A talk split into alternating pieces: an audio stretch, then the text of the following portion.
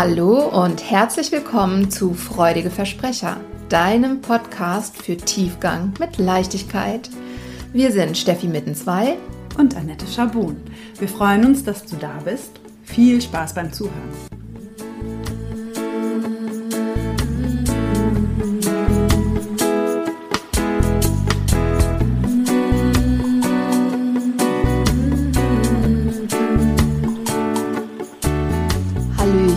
Zusammen. Einmal mehr. Hi Annette. Hallo liebe Steffi. Hallo liebe Hörerinnen und Hörer. Hallo alle. Da sind wir wieder und heute mit einem super spannenden Thema ähm, als Weiterentwicklung der letzten Folgen und zum Thema Mindset, nämlich wir sprechen heute über Grundlagen für Weiterentwicklung und persönliche Entfaltung, beziehungsweise kurz gesagt über das Thema Lernen hm. und Wachstum und was eigentlich dahinter steckt.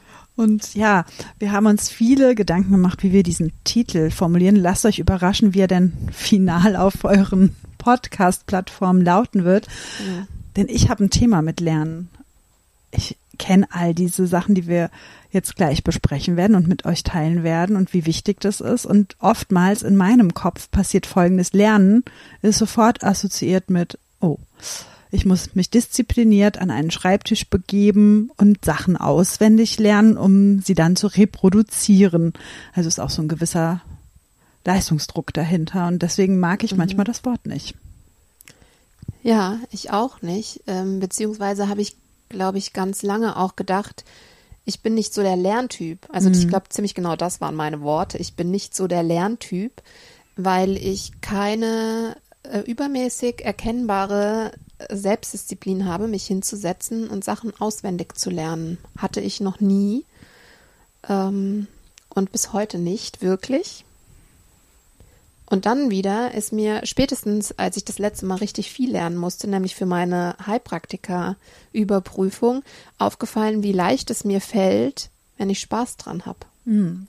Und ich glaube, da sind wir auch so an diesem Kernpunkt der heutigen Folge.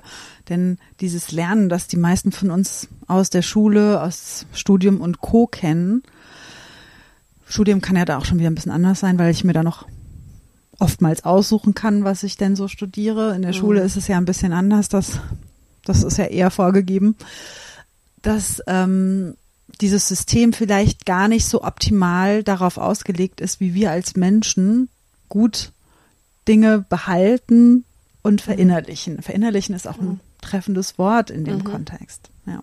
ja.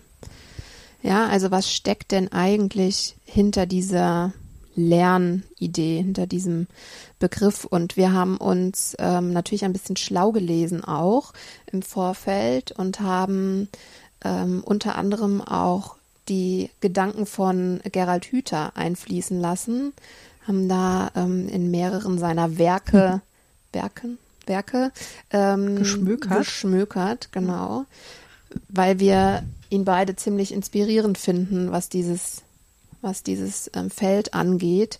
Und ich muss immer so lachen, weil ich habe ihn in ein paar ähm, Interviews gesehen in, im Laufe der letzten Jahre, wo es um Lernen und, und die Entwicklung und Entfaltung eben von Kindern und Jugendlichen auch geht. Und er ähm, das er so seinen, seinen Stempel hat für Menschen, die regulär beschult sind. Das, ja, beschult, ne? Genau. Aber ja, gut, der, aus dem konnte ja nichts werden, der ist ja regulär beschult. Ich glaube, das ist so ein Satz, den ich schon sehr oft, häufig von ihm gehört habe. Ja. Ähm, ja, das ist ganz witzig. Ja, wir versuchen uns mal so in groben Zügen an so ein paar Thesen entlang zu hangeln, die äh, Hüter zum Lernen äh, aufgestellt hat. Und bei ihm ist das einfach auch ne, mit einem ganz anderen Kontext äh, geprägt, nämlich auch wirklich mit persönlicher Entfaltung. Er nennt es ja auch Potenzialentfaltung oder auch, dass wir als Menschen auch mit einem quasi unbegrenzten Potenzial auf die Welt kommen und ja, versucht, uns nahezubringen, wie wir das denn noch besser nutzen können. So. Mm, ja. Genau. Ja, ähm, ja, was wir jetzt versuchen, ist ähm, mal zu umreißen, was hinter dem Lernbegriff als solchem eigentlich steckt, also was es ist, was wir alle mit auf die Welt bringen, ähm, nämlich dieses natürliche Bedürfnis zu lernen und uns äh, zu entwickeln, im Vergleich zu dem, was in Schule stattfindet, ähm, was man mit ähm, Lernen auf der dunklen Seite der Macht beschreiben könnte. Denn ähm, Schule ist wohl, ich habe das jetzt gar nicht mehr ähm, nachgeprüft, inwiefern die Entwicklung von Schule tatsächlich vonstatten ging, aber er benennt es in einem seiner Bücher mit Freude lernen ein Leben lang, ähm, dass Schule eine Weiterentwicklung der Kadettenausbildung ist, die eben mit ähm, Belohnung und Bestrafung gearbeitet hat. Ich glaube sogar in dem Fall hauptsächlich mit Bestrafung. Hm, wahrscheinlich. ähm, ja. Und eben nicht diesen eigentlichen, diese eigentliche Lernbestrebung aufgreift und sich zunutze macht. Und das, da ist ja ein bisschen Bewegung drin, da ist noch viel, viel Platz nach oben, Luft nach oben. Aber ähm, unsere Töchter sind auf einer Schule, die ähm, versucht, genau das umzusetzen, nämlich das Lernen so zu sehen, wie, wie Hüter das auch ähm, beschreibt. Da gehen wir jetzt gleich drauf ein. Mhm. Und ich kann sagen, dass, dass das tatsächlich eben einen ganz anderen Erfolg hat als dieses Lernen- und Bestrafen-Prinzip. Mhm. Also ich fange vielleicht mal so an, was ich immer auch in der Praxis sehr oft benenne, ist so ein Konzept von Hüter, wo er auch bei unserem Ursprung anfängt, nämlich im Mutterleib. Und da sagt er, dass der Mensch eigentlich mit zwei, das haben wir bestimmt auch schon mal erwähnt, mit zwei Grundstrebungen auf die Welt kommt. Und das sind die nach Zugehörigkeit oder Bindung und Wachstum. Mhm. Das erlebst du im Mutterleib. Ne? Du bist einfach verbunden und zugehörig zu deiner Mutter und wächst kontinuierlich. Mhm. Und er sagt, so, so kommt man dann einfach auch auf die Welt. So war das und so erwarte ich das auch zukünftig, dass mhm. es so mhm. weitergehen darf, bis die ersten Frustrationen kommen. Und da gehen wir dann mal weiter. Also, aber ich glaube, das ist so mal eine gute Grundlage zu verstehen, dass Menschen diese beiden Strebungen in sich tragen. Das ist sein Ansatz, ja. Mhm. Ja, und er erklärt, ähm, dass ja dieses Lernen ein ganz natürlicher Trieb ist oder ein Prinzip ist, was eben darauf basiert, ähm, auf was auf Homöostase basiert, mhm, nämlich auf dem, Ja, auf dem uns ähm, oder allen Systemen eigenen Prinzip der Balancefindung. Das heißt, es gibt im Außen neue Umstände und unser System versucht automatisch, unbewusst sich daran anzupassen und wieder eine Balance herzustellen. Mhm. Und er sagt auch, wer leben will, muss lernen können. Also das ist ganz automatisch eben uns mitgegeben, weil wir nur überleben können, wenn wir in der Lage sind, eben diese Homöostase zu betreiben, uns immer wieder anzupassen an ähm, die Veränderungen im Außen. Mhm. Also so, wo du es jetzt auch gerade nochmal so benennst, also man könnte auch eher sagen, er beschreibt Lernen in, wie ich es sagen würde, in eher biologischem Sinne. Mhm. Ne? Das passt ja auch zur Neurobiologie. Ja. Mm, also auch evolutionstheoretisch ist es einfach natürlich so, dass du, äh, dass jede Spezies sich an die Rahmenbedingungen, in der sie lebt, anpassen darf, um, mhm. um dies auch weiter zu tun. Ja, ja genau. Das heißt, ähm, ja, unser Bestreben ist eben nicht nur, weil ne, es gibt ja diese Maslow'sche Bedürfnispyramide und da ist eben die ähm, die Verbindung, die Annette du gerade ähm, benannt hast, die wir im Mutterleib spüren, die ist ja als Basis gegeben und die persönliche Entwicklung ist ähm, sehr viel weiter oben in der Pyramide zu finden. Ähm, wenn man jetzt Hüter folgt, ist dieses Lernen doch auch eher noch ein Grundprinzip mehr als als diese Weiterentwicklung, als die Pyramidenspitze, genau. Ähm, eben weil wir nur überleben können, wenn wir in der Lage sind, uns anzupassen und uns gegebenenfalls vielleicht auch neue Skills zu erarbeiten, ähm, die wir brauchen, um die neuen Bedingungen im Außen überhaupt integrieren zu können. Mhm, und gleichzeitig, ich weiß gar nicht mehr, ob das jetzt auch ein dem Buch war, entschuldigt bitte, es könnte auch, es gibt noch ein anderes Werk von ihm, das wir empfehlen, das kommt dann vielleicht im nächsten Buchclub. Ähm, das heißt, ähm, was wir sind und was wir sein könnten. Ich glaube, es kommt daraus, dass er sagt, ähm, Jetzt habe ich den Faden verloren. Ich sage es euch gleich nochmal. Sorry. Ich habe jetzt so viel über den Buchtitel nachgedacht, dass ich das andere vergessen habe. Jetzt ist es weg. Ja. Okay. Ja, was, ähm, was macht denn für Gerald Hüther Ach so, jetzt weiß ich es wieder. Ah, Siehst ja, du, das geht schnell.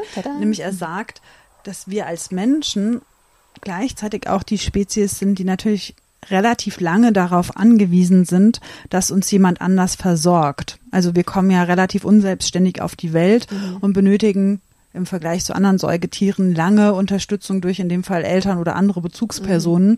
was dazu führt, dass dieses Prinzip der äh, ja, Zugehörigkeit oder Bindung erstmal in den ersten Jahren auch sehr wichtig ist mhm. und dass wir viel dafür bereit sind zu tun, um das zu erhalten, weil es eben auch lebensnotwendig ist. So. Ja, genau. Und gleichzeitig wachsen wir ja in dieser in dieser Phase und lernen unfassbar viel. Ne, je nachdem, ähm, es gibt ja einige, die sagen, so viel, wie wir in den ersten Jahren lernen, lernen wir äh, den Rest unseres Lebens nicht. Also es, ja. es begleitet uns ja von Anfang an. Ja. Ähm, genau, also zusätzlich eben zu dieser Bindung, die natürlich im Vordergrund steht, weil wir ohne die nicht überleben können. Ähm, ja, und, und äh, Hüter geht eben auch darauf ein, dass, ähm, dass das Lernen kein rein mentaler Prozess ist, wie man ja erstmal glauben könnte, oder gerade wie du es am Anfang definiert hast, ne, so dieses, ich setze mich hin und ich lerne irgendwie Vokabeln oder irgendwelche geschichtlichen Daten. Ähm, das ist ja ein rein mentaler Prozess, dann sehr in der Regel, ja, tatsächlich ein mentaler Prozess. Ähm, und er sagt aber, nein, es ist eigentlich was anderes und es darf auch auf Zellebene passieren oder das passiert auf Zellebene und dafür sind wiederum ein paar Faktoren wichtig, nämlich diese Bindung, ähm, die besagte, da die Neurotransmitter ausschüttet, die zum Integrieren des Gelernten nötig sind. Ähm, ja, und, und es dürfen Themen sein, die uns berühren, die wir wirklich interessant finden. Vielleicht, weil wir wissen, dass sie für uns wichtig sind. Dass es wichtig ist, genau diese Fähigkeit jetzt zu erlernen, um weiterzukommen oder um überleben zu können. Hm, er sagt auch, ne, also ein gutes Beispiel, um sich das so zu vergegenwärtigen, sind oftmals dann Kinder. Und er sagt auch, dass Kinder in ähm, jeden Tag ungefähr was sagt er, 20 bis 30 Begeisterungsstürme nur bei der Entdeckung ihres eigenen Körpers erleben. Also das ähm, kommt nämlich dann schon so auch auf diese körperliche Ebene, die du schon angeschnitten hast. Ne? Also die sind ganz fasziniert davon, was ihr Körper alles kann mhm. und immer wieder begeisterungsfähig. Also wie gesagt, ich glaube bis zu 30 Mal am Tag erleben sie da wahre Begeisterungsstürme und dann in Klammern, bis jemand einschreitet. ja. ja. Ne? Also dieses so, jetzt musst du aber hier still sitzen und jetzt können wir hier nicht mehr auf, was hatten wir schon mal auf dem Sofa rumspringen und solche mhm. Sachen. Ja. ja, wird nicht so viel gezappelt und sei auch nicht so laut ja. und so weiter. Ja. Genau, also es ist eben immer so ein, eine Mischung auch aus ähm, körperlichem Erleben, aus biochemischen Vorgängen, nämlich eben der Ausschüttung von Neurotransmittern, Einerseits das Oxytocin, was durch Bindung ausgeschüttet wird, aber auch Dopamin spielt eine große Rolle. Ähm, das wiederum wird eben durch Begeisterung, durch Belohnung ähm, freigesetzt. Einmal entweder, weil ich, ne, weil ich begeistert bin über das, was ich mit meinem eigenen Körper erlebe, ähm, oder eben auch, weil, weil ich Dinge schaffe, weil ich mir ein Ziel setze und merke, ah, ich bin auf einem guten Weg oder es tatsächlich umgesetzt habe. Und dieses Dopamin oder insgesamt diese Neurotransmitter sind nötig, um wirklich langanhaltende Lernerfolge zu erzielen. Und du hast auch eigentlich schon perfekt nochmal so ins richtige Licht gerückt, eine Belohnung. Es gibt ja auch das Konzept von Lernen durch Belohnung und Bestrafung, vor allem äh, ja, in der Verhaltenspsychologie. Er meint explizit jetzt die inhärent, also die aus sich selbst herauskommende Belohnung, nämlich durch, das macht mir Spaß, das begeistert mich, mhm. ich ähm, sehe da einen Mehrwert draus, nicht das ähm, Lernen durch, na, wenn du das und das machst, bekommst du mhm. eine Schokolade oder was immer. Ja. Wobei, ja, also letzten Endes, und da kommen wir jetzt zu Jesper Juhl, den ich ja auch ähm, sehr, sehr liebe, der ja auch sagt, das ist eine ganz schlechte Idee, Belohnungen auszusetzen für gutes Verhalten bei Kindern. Natürlich, ähm, perfiderweise, wenn ich als Belohnung ein Stück Schokolade bekomme, Schokolade setzt ja auch Neurotransmitter frei am Ende. Mhm. Ähm, das heißt, es funktioniert schon auch, aber es ist der falsche Weg, weil wir, wenn wir solche Belohnungen bekommen, dann eben lernen, dass es darum geht, solche Belohnungen auch anzustreben und wir verlernen, ähm, um dieser ja, inneren Belohnung wegen Anstrengung zu unternehmen. Und ähm, langfristig wird halt nicht immer jemand da sein, der uns ein Gutsje gibt für gutes Verhalten, sondern äh, langfristig haben wir was davon, wenn wir verstanden haben, dass Lernen einfach Freude macht. Ja, und das, also diese Entwicklung, wir sagen jetzt die ganze Zeit Lernen, aber letzten Endes ja, geht es ja um Wachstum im weitesten Sinne und persönliche Entwicklung auch. Ähm, und dass das einfach Freude macht. Ja. Des Lernens wegen, des Wachsens wegen. Ja, und jetzt werdet ihr wahrscheinlich teilweise auch zu Recht sagen, ja, okay, aber manchmal sind die Rahmenbedingungen jetzt nicht so, dass das immer Freude machen kann. Ne? Also sowohl, also abstrahieren wir mal von dem klassischen Kontext Schule oder so. Es gibt ja auch die Möglichkeit zu sagen, ich arbeite dann irgendwann in einem Job, der mir grundsätzlich schon gefällt, weil ich habe ihn auch gewählt und finde mich dann aber in einem Umfeld wieder, wo es einfach auch super stressig ist, wo ich bestimmte Projekte abschließen muss, wo ich Deadlines habe und dann geht so ein bisschen mein Spaß und meine Freude daran verloren und somit auch ganz oft meine kreative, ich nenne es mal kreative Fähigkeit, neue Dinge mir zu überlegen, andere Wege zu gehen, äh, ja, kreatives Potenzial freizusetzen. Denn mhm. der Lernkiller schlechthin ist Stress, könnte Stress man so Druck. sagen. Ja. ja. Mhm.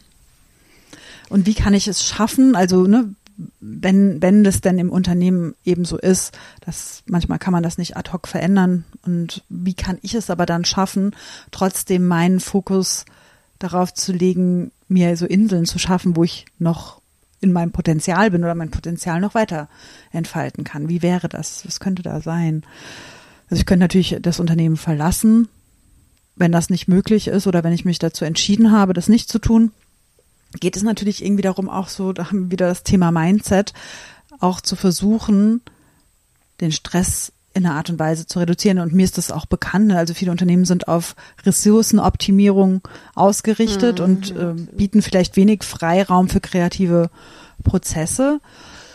Aber was können, was braucht es denn in so einem Umfeld für mich selbst? Was kann ich denn da gestalten? Fällt mhm. was ein?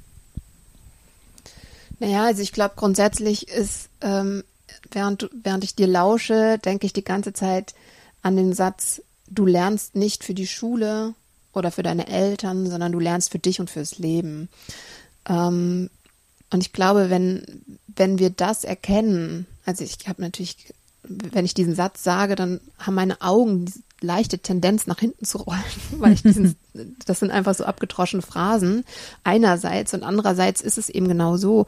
Und wenn ich mich kennenlerne und ähm, verstehe, okay, das, was ich, was es hier zu lernen gilt, das, das ist für mich, dann kann ich ja auch überlegen, okay, was brauche ich denn, um das gut aufnehmen zu können und ähm, ja, also mir diese, diese Skills zu erarbeiten. Und dann kann ich ja vielleicht auch auf andere Quellen zurückgreifen, hm. als ein Beispiel. Also ich für mich habe einfach festgestellt, dass ich schon in der Schulzeit, da war es mir natürlich nicht klar, aber bis heute eben super gut lerne, wenn ich aktiv oder interaktiv an etwas teilnehme. Wenn ich wirklich auch berührt bin durch das, was ich, was ich da äh, zu mir nehme an neuem Wissen und ähm, das heißt, wenn es da vielleicht irgendwie langweilige ähm, Fakten gibt, die du die du dir erarbeiten kannst, kannst du dir ja gucken, ob es irgendwelche, weiß ich nicht, Dokumentationen bei YouTube dazu gibt oder irgendwie einen Kurs, den du noch machen kannst, irgendetwas, was dich persönlich anspricht in deiner Art und Weise, wie wie du gerne ähm, ja gern lernst und wie du dich wohlfühlst, ja, dass du, dass du einfach irgendwie so das, das Surrounding änderst. Mhm. Ja, das finde ich einen guten Ansatz. Und ich glaube, was mir eben noch so durch den Kopf gegangen ist, und das hatten wir ja in diversen anderen Kontexten schon, es geht vielleicht auch darum, erstmal zu bemerken, okay, mh, ich befinde mich vielleicht gerade nicht in der für mich optimalen Situation und ich, ich bin der oder diejenige, die in der Verantwortung ist, das bestmöglich für mich zu gestalten. Also auch so mhm. dieses Thema, ich darf auch wieder Verantwortung dafür mhm. übernehmen und aus einer potenziellen Opferrolle heraustreten. Mhm. Also was kann ich denn tun, um meine Rahmenbedingungen so zu verändern, dass ich noch ähm, was rausziehen kann oder dass ich kreativ werde. Der hat so ein Beispiel gehabt, ich weiß jetzt auch, tut mir leid, also in einem der beiden Bücher, die wir schon genannt haben, wo es mit diesem Vogel, um diesen Vogel ging. Ich weiß auch. Das ist, das ist das zweitgenannte Buch, ja. ähm, was wir sind und was wir sein könnten. Ja. Und was weißt du noch, was das für ein Vogel war? Hm. Ähm, es ging um Singvögel im Allgemeinen. also Beispiel, ich glaube, er hat auch als, als Beispiel Amsel genannt und noch ein anderes ja, Beispiel. Ich, ich meine diesen anderen, naja, auf jeden Fall geht es um den äh, die Nachtigall vielleicht? Ja, einen schön singenden Vogel, so, mhm. der allgemein bekannt ist für seinen schönen Gesang. Und was herausgefunden wurde, ist, dass er den schönsten, die schönsten Melodien entwickelt, wenn er absichtslos singt, mhm. so könnte man es sagen, oder einfach mhm. nur für sich selbst. Mhm.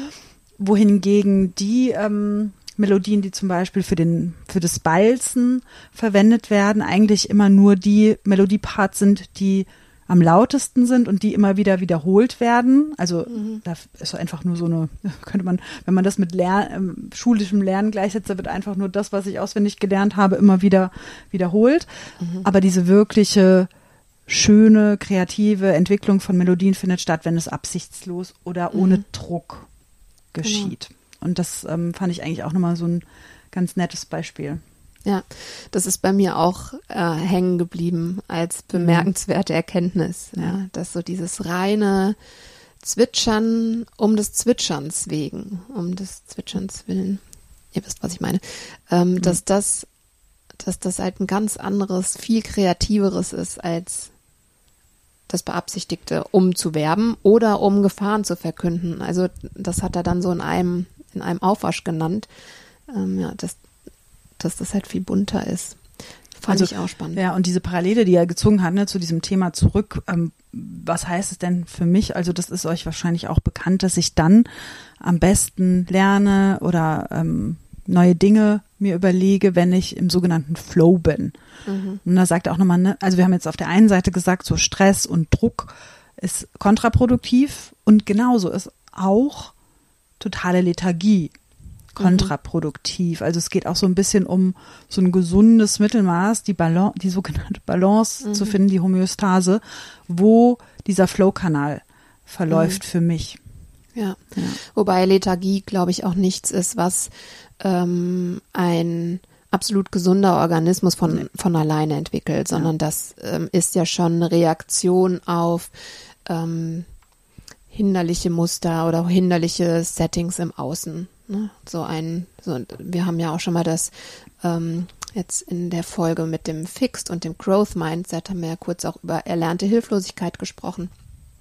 Also wenn ich, wenn ich beispielsweise ähm, rausgefunden habe, wann immer ich mich ähm, bemühe, etwas zu erreichen, wann immer ich irgendwie auf mich aufmerksam machen möchte oder ähnliches und das läuft ins Leere, es reagiert keiner und, und der, das Ziel stellt sich nicht ein, dann äh, passiert es sehr schnell, dass ich aufgebe und gar nicht erst irgendwelche Versuche unternehme und ähm, das ist ja auch so ein bisschen das, was, was Lethargie für mich zumindest ist, ne, so eine eigentlich schon fast künstliche mhm. ähm, Bewegungslosigkeit oder ähm, ja, wenig Bewegung. Genau, mhm. ja. Und wenn man das jetzt auch nochmal auf Schule ähm, überträgt, dann, ähm, ja, wissen wir ja schon spätestens an den deutschen Gymnasien äh, ist sehr viel Leistungsdruck vorherrschend. Also schon mal Faktor eins für ähm, eher lernhinderliches Verhalten. Ja. Ähm, dann steht eben dieser ganze Lernerfolg auch sehr im Fokus der Lehrer und weniger das Thema Bindung. Es wird sehr viel vorgegeben, welche Themen jetzt genau dran sind und in welchem Ausmaß, in welchem Kontext. Also das ist beispielsweise auch ein Punkt, den ähm, die Schule unserer Kinder versucht anders zu machen. Die geben zwar den Themenschwerpunkt vor, aber welches Unterthema die Kinder dann auswählen, obliegt ihnen selbst weil du dadurch eben so ein bisschen das Gefühl hast, okay, das ist meine Verantwortung. Ich darf mir das auch nach meinen Vorlieben auswählen. Natürlich achten sie ein bisschen drauf, dass, dass sich im Laufe eines Schuljahres dann auch gewisse ähm, oder alle, alle Schwerpunkte abgedeckt werden, naturwissenschaftlich, sozialkundlich und so weiter. Ähm, ja, aber mhm. so diese Idee von dem selbstbestimmten Entwickeln ist eben auch ein großer Faktor, der an Schule ganz, ganz oft zu kurz kommt und eben auch das Thema Bindung. Und wenn ich da nochmal meine eigene Schulzeit reflektiere, dann kann ich auch feststellen, dass ich in den Fächern am besten war, wo entweder das Thema mich einfach komplett gefesselt hat oder wo ich die Lehrer Mochte. gut leiden konnte. Ja, und es eine gute Bindung zu den Lehrern gab die auf unterschiedlichen Dingen basierte. Ja, vielleicht war das teilweise, ähm, haben sie mich gesehen und irgendwie gefördert. Ich habe mich gefördert gefühlt. Äh, teilweise war das vielleicht auch auf menschlicher Ebene irgendwie eine Sympathie. Aber wann immer es Sympathie gab, habe ich einfach wie von alleine gelernt. Musste auch nicht nachmittags nachlernen, sondern das ist dann im Unterricht, hat sich das so einge, eingefügt in meine kleinen grauen Zellen, dass das dann da drin war. Mhm. Bis heute teilweise. Ja. ja. Und tatsächlich eine, ein Aspekt, den haben wir noch nicht angesprochen. Es gibt natürlich auch unterschiedliche Grundvoraussetzungen, denn unsere Gehirne bilden sich, wir gehen jetzt gar nicht mehr, mehr so tiefer drauf an, unterschiedlich aus. Und daraus entstehen natürlich auch unterschiedliche Lerntypen. Und mhm. dem werden wir vielleicht auch nicht immer ganz gerecht. Also in der Schule gibt es halt einfach dann je nach Vorliebe mhm. des Lehrers, der Lehrerin vielleicht eine Darreichungsform der Inhalte. Mhm. Und wenn wir wissen, okay, aber ich, ich kann das so nicht, ich brauche einfach irgendwie noch mehr ähm, Interaktivität mhm. oder ich brauche noch mehr, ich muss es noch mal hören oder ich muss es noch mal selbst lesen mhm. oder noch mal aufschreiben, ne, dann erfordert es da auch noch mal so irgendwie Aktivität, wie wie ich das gut verarbeiten kann. Ja, und das mhm. bleibt auch so. Ja. ja. Ja, und ich glaube, letzten Endes ist das auch, oder basiert das, was du gerade sagst, auch wieder auf dieser Erkenntnis von Körperlichkeit, dass es irgendwie auch so eine gewisse körperliche Komponente braucht, ähm, es gibt ja inzwischen schon diesen Ansatz von ähm, Lernen in Bewegung oder mhm. bewegtes Lernen, ich glaube, so ähnlich heißt das, ähm, wo dann eben in der Klasse auch äh, aktiv, also entweder musst du dir, um, um dir irgendwie ein Buch zu holen, dann aktiv aufstehen und umhergehen, lernen an Stationen, ne? einfach um den Körper mitzunehmen. Ähm, und da kannst du ja für dich mal schauen, was, welche Form von Bewegung braucht es denn? Und ich habe äh, vor einer Weile mir den Vortrag Lernen wie ein Genie von Christian Opitz äh, zu Gemüte geführt, bevor ich eben für meinen Heilpraktiker lernen musste, durfte, wollte. Ähm, und auch er greift es auf, ne? dieses be bewegte Lernen, auch das, was du gelernt hast, nochmal laufend einem ausgedachten Publikum vorzutragen. Ähm, ja, also wann immer du vielleicht von außen vorgegeben etwas lernen darfst, was du ja Annette eben ähm, als Beispiel genannt hast, ne? du, du darfst für dein Unternehmen irgendwas lernen und das ist eigentlich nicht so optimal, kannst du dir ja vielleicht da auch nochmal kreativ überlegen, in welcher Form kannst du deinen, deinen Körper mitnehmen und ähm, ja, so ein bisschen Bewegung ins Lernen bringen. Mhm. Und was mir gerade noch so auffällt, ne, auch gerade so im Schulkontext wird es, glaube ich, grundsätzlich schon auch gefördert. Was auch noch so ein wichtiges Grundprinzip ist, dass wir am allerbesten, naja, nicht lernen, aber die besten Ergebnisse mit all unserem Gehirnschmalz erzielen, wenn wir es denn zusammenwerfen. Mhm. Und das hat auch eben mit der ähm, Theorie zu tun, dass unsere Gehirne einfach auch unterschiedlich sind. Wir sind alle darauf ausgelegt, Probleme ideal zu lösen. Mhm. Nur wir haben halt alle unterschiedliche Grundvoraussetzungen. Und da gibt es ja auch so diverse Experimente und Übungen, dass die Intelligenz der Gruppe immer besser ist als die des Einzelnen oder der mhm. Einzelnen. Also das fand ich auch nochmal so einen schönen Impuls, das mehr zu fördern. Also wie können wir denn als Gemeinschaft Probleme und Themen angehen, nicht mal nur auf mhm. Projektarbeitsebene oder ob ich jetzt irgendein Referat fertigstellen muss, sondern, und das regt er ja natürlich auch an, man könnte auch in der Gesellschaft noch größer denken und noch mehr äh, Kompetenzen bündeln, so würde mhm. man es vielleicht nennen. Mhm. Ja. Und wenn wir jetzt vielleicht auch nochmal die, äh, den Bogen schlagen wollen ähm, zum Thema Persönlichkeitsentwicklung im Speziellen, ne, vielleicht auch auf der Basis ähm, von unserer Folge Fixed und Growth Mindset. Also was, was braucht man denn, wenn man vielleicht für sich feststellt, naja, ich bin habe eigentlich eher so ein fixiertes Mindset. Also für mich, wenn, wenn ich ein Growth Mindset habe, brauche ich mir eigentlich über diese ganze Lernthematik gar nicht so viele Gedanken machen, weil dann habe ich eben dieses, dieses ganz intrinsische Bestreben nach Entwicklung und dann mache ich das automatisch. Ne? Aber was ist, wenn ich, wenn ich das eigentlich möchte, wenn ich irgendwie einen Ruf in mir spüre, ich möchte mich weiterentwickeln, ich möchte Sachen dazulernen, ich möchte mich entfalten, aber irgendwie geht's mir nicht so leicht von der Hand. Es hakt so ein bisschen. Ähm, wenn wir jetzt nochmal Revue passieren lassen, was wir, was wir jetzt schon genannt haben an Punkten, okay, wie kann ich das denn übertragen oder was fehlt mir denn jetzt im Speziellen überhaupt? Und dann ähm, denke ich, ist so meine erste Frage tatsächlich, wie steht es um deine Bindung? Ähm, hast du das Gefühl, sicher verbunden zu sein zu wichtigen, für dich wichtigen Menschen, ähm, die es fördern, wenn du lernst, wenn du dich entwickelst, wenn du dich veränderst. Ähm, ja, so als Grundlage. Weil manchmal haben wir ja das Gefühl, mein Gegenüber liebt mich, weil ich bin, wie ich bin.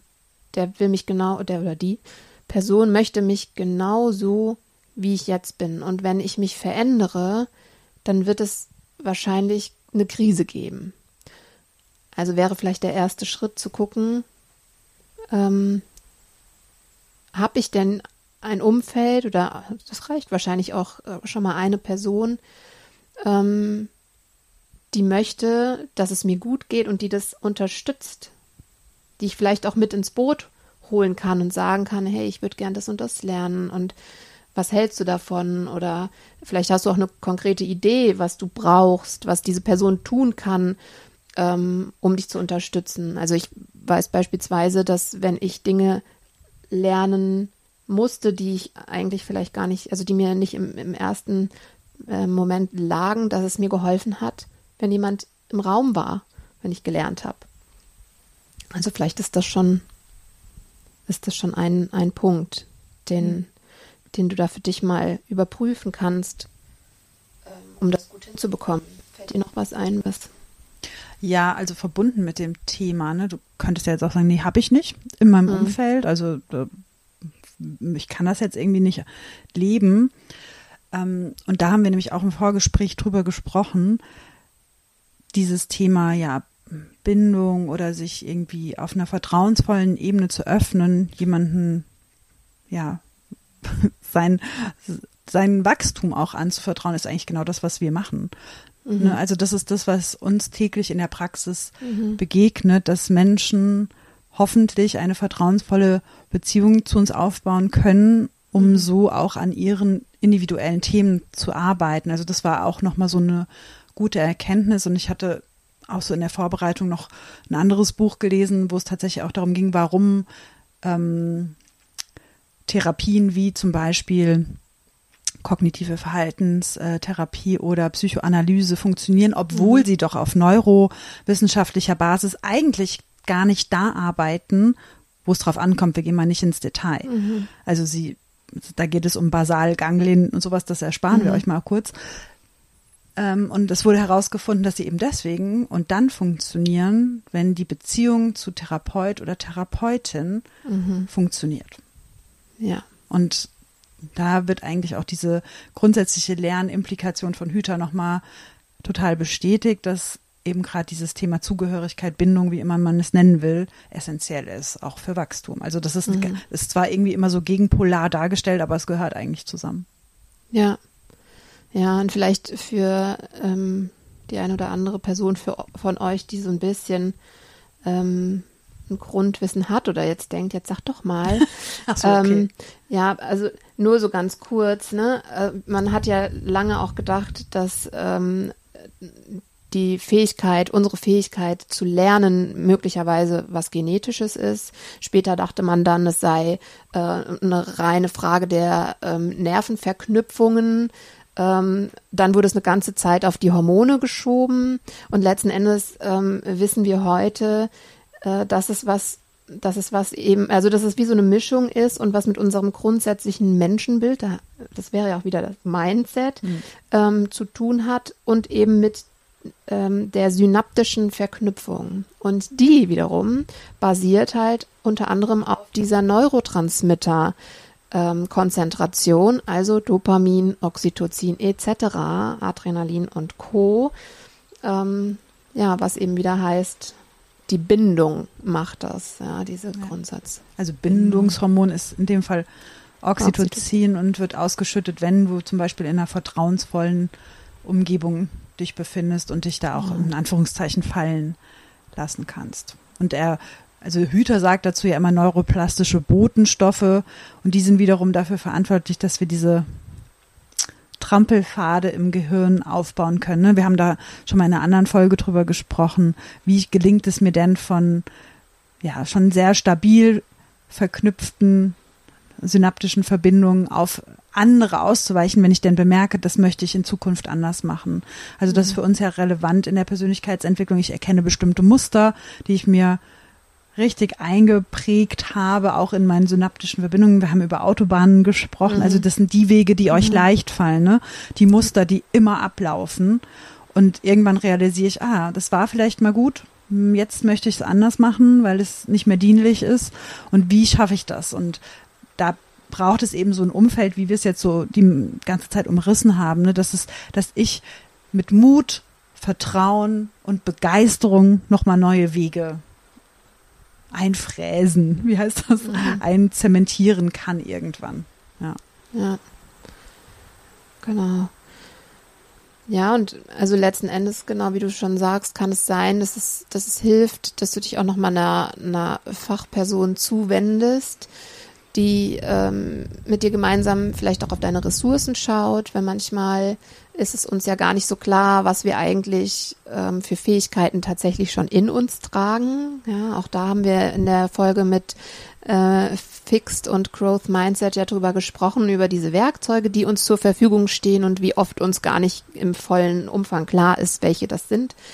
Ähm, das hilft bestimmt ganz häufig und dann vielleicht auch sich das Thema ähm, Anpassung und, und ähm, Autonomiebestreben individuell anzuschauen. Also wie sicher fühle ich mich denn, ähm, meinem Autonomiebestreben nachgeben zu können und wie sehr ist es vielleicht auch auf körperlicher Ebene schon angekommen. Ne? Da ist ja Annette Fachfrau zum Thema ähm, Verspannungsmuster, ähm, Haltungsmuster, die sich vielleicht ergeben aus ähm, aus meiner Sozialisationsphase, ja, was, was habe ich da vielleicht von meinen Eltern oder Bezugspersonen übernommen, ähm, dass sich so ein, so ein Mindset sozusagen eben auch auf körperlicher Ebene zeigt.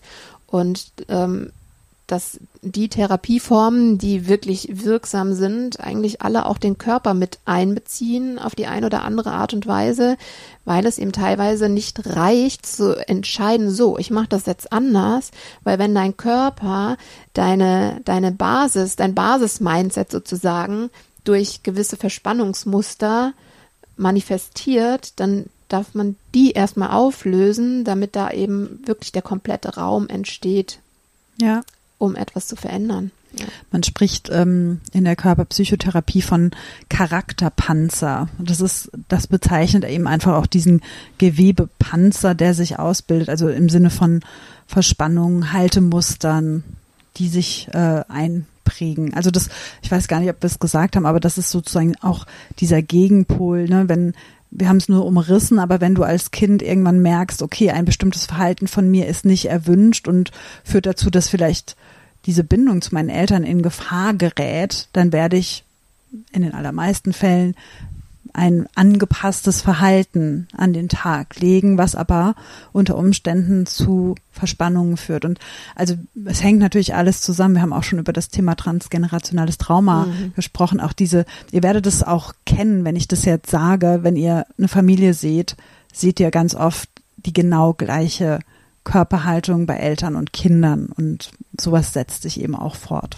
Ja, also ja. wenn du, wenn du mich neben meinem Papa siehst und unsere große Tochter auch noch daneben stellst, siehst du beispielsweise eine ähnliche Wölbung des ähm, Oberkörpers, ne? so eine kyphotische, also leicht nach vorne, so, so ein bisschen was Buckliges, ne? so eine leichte Haltung. Und das ist eher nicht entstanden, weil ich das Gefühl hatte, ähm, dass das durch meine Eltern irgendwie indiziert ist oder ne, dass, dass ich mich irgendwie, ich sage jetzt mal übertrieben, mich bücke, mich klein mache, weil meine Eltern das einfordern, sondern ich glaube, das habe ich einfach indirekt übernommen, weil ich meinen Papa als, als Modell vor ja. der Nase hatte. Ne? Also gar nicht, dass es gab gar kein, ähm, oder ich will nicht sagen gar kein, wahrscheinlich durch seine ähm, integrierte Haltung, ne, die sich ja auch auf, auf ähm, anderen Ebenen zeigt, nicht nur auf seiner, auf der körperlichen Ebene, wird er mir auch Sachen mitgegeben haben, die das zusätzlich befeuert haben. Ne? Sei nicht so laut, fall nicht so auf. Da gibt's ja auch solche Sachen, die er wirklich auch gesagt hat und eingefordert hat.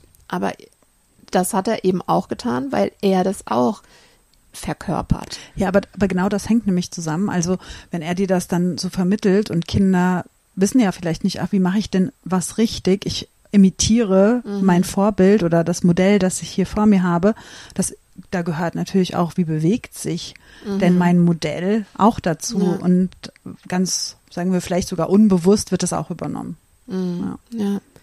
ja. und da kann ich sagen, ich merke tatsächlich mhm. ähm, und ich arbeite nicht so intensiv, wie ich könnte, an dieser rein körperlichen Ausprägung, aber ich merke, dass ich mich aufgerichtet habe in den letzten mhm. Jahren. Alleine dadurch, dass ich eben innere Arbeit mache. Ja, also das hängt einfach zusammen. Ja. Das heißt, das ist vielleicht noch eine separate, ein separater ja. Ansatz, auch ja. auf körperlicher Ebene zu schauen, okay, wie stehe ich denn? Wie gehe ich denn durchs Leben? Wie ist denn meine Haltung? Das können wir auch nochmal tatsächlich irgendwie separat noch mal in der mhm. Folge machen. Fällt mir gerade so ein, haben wir auch noch nicht drüber gesprochen. Ne? Nee, und ich liebe dieses Thema. Ich finde es so spannend. Ähm, also findet ihr das ab sofort auch spannend und wir machen, wir machen dazu auf jeden Fall noch mal eine Folge. Ja. Aber da eben drauf zu gucken, lohnt sich auch. Ob das durch Körpertherapie ist oder ähm, vielleicht auch im ersten Schritt durch Selbstversuche, dich mal vor den Spiegel zu stellen, zu schauen, okay, was, was sehe ich denn eigentlich? Wie steht der Mensch, der vor mir im Spiegel zu sehen ist? Wie bewegt sich dieser Mensch? Ähm, und dann vielleicht mit, mit Yoga anzufangen. Ne? Also ich bin ja auch eine große Verfechterin von Embodiment und von so einem bewussten mal in den Körper reinfühlen. Ähm, und das kann man zumindest starten, bestimmt auch ganz gut. Mhm. Alleine. Genau. Ja. Haben wir erstmal alle wichtigen Punkte benannt. Wir haben vorhin schon festgestellt, ein weites Feld. Ein sehr weites Feld, sehr verzweigt und verknüpft mit äh, allem. Ja. Super spannend. Ähm, aber ich denke, wir haben euch jetzt erstmal so einen, einen guten Abriss gegeben über das Thema Lernen und Entwicklung und auch hier ähm, vielleicht habt ihr Lust zu teilen, ähm, ja, wie steht ihr dazu? Oder vielleicht auch, was, was seht ihr bei euren Kindern? Wenn ihr da jetzt vielleicht auch nach der Folge nochmal mit einem anderen Blick drauf schaut, ähm, wann lernen die gerne und wann nicht so? Ja, reflektier das mal für dich, wie, in welchen Momenten nimmst du Wissen wie nebenbei auf und das bleibt für immer haften und in welchen Momenten will es nicht in deinen Kopf? Hm. Super und was spannend. ich auch ne, noch eine schöne Frage finde, so als kleine Reflexionsübung oder Spürübung, schaut doch mal, was begeistert euch denn wirklich? Mhm. Ja, also ich fand ne, währenddessen so, ah, okay, Begeisterung braucht also was begeistert mich denn mhm. eigentlich mhm. wirklich so sehr, dass ich ähm, das immer wieder tun wollen würde. Mhm. Ja, und da, kleiner Teaser, werden wir auch nochmal separat drauf eingehen, auf ähm, ja, so diese, diese Frage nach ähm, wie viel Begeisterung habe ich in meinem Leben und sollte alles, was ich tue, ähm, aus Begeisterung stattfinden, weil das ja so ein bisschen das Narrativ ist, aktuell zumindest in meiner Social Media Bubble, in so dieser ähm, spirituellen ähm, Coaching-Szene, ja, alles soll Freude machen und ähm, ja, meine inneren, eine innere Begeisterung auslösen. Ist das wirklich die, die Wahrheit oder gibt es auch noch andere Dinge, die wichtig sind? Ein bisschen Disziplin und Überwindung beispielsweise. Also da steigen wir auf jeden Fall auch noch mal drauf ein. Ja. Ja. So, Gut. dann für heute. Ja. Haben wir alles gesagt? Ich glaube auch. Okay. dann bis zum nächsten Mal. Liebe Grüße an euch. Ciao. Ciao.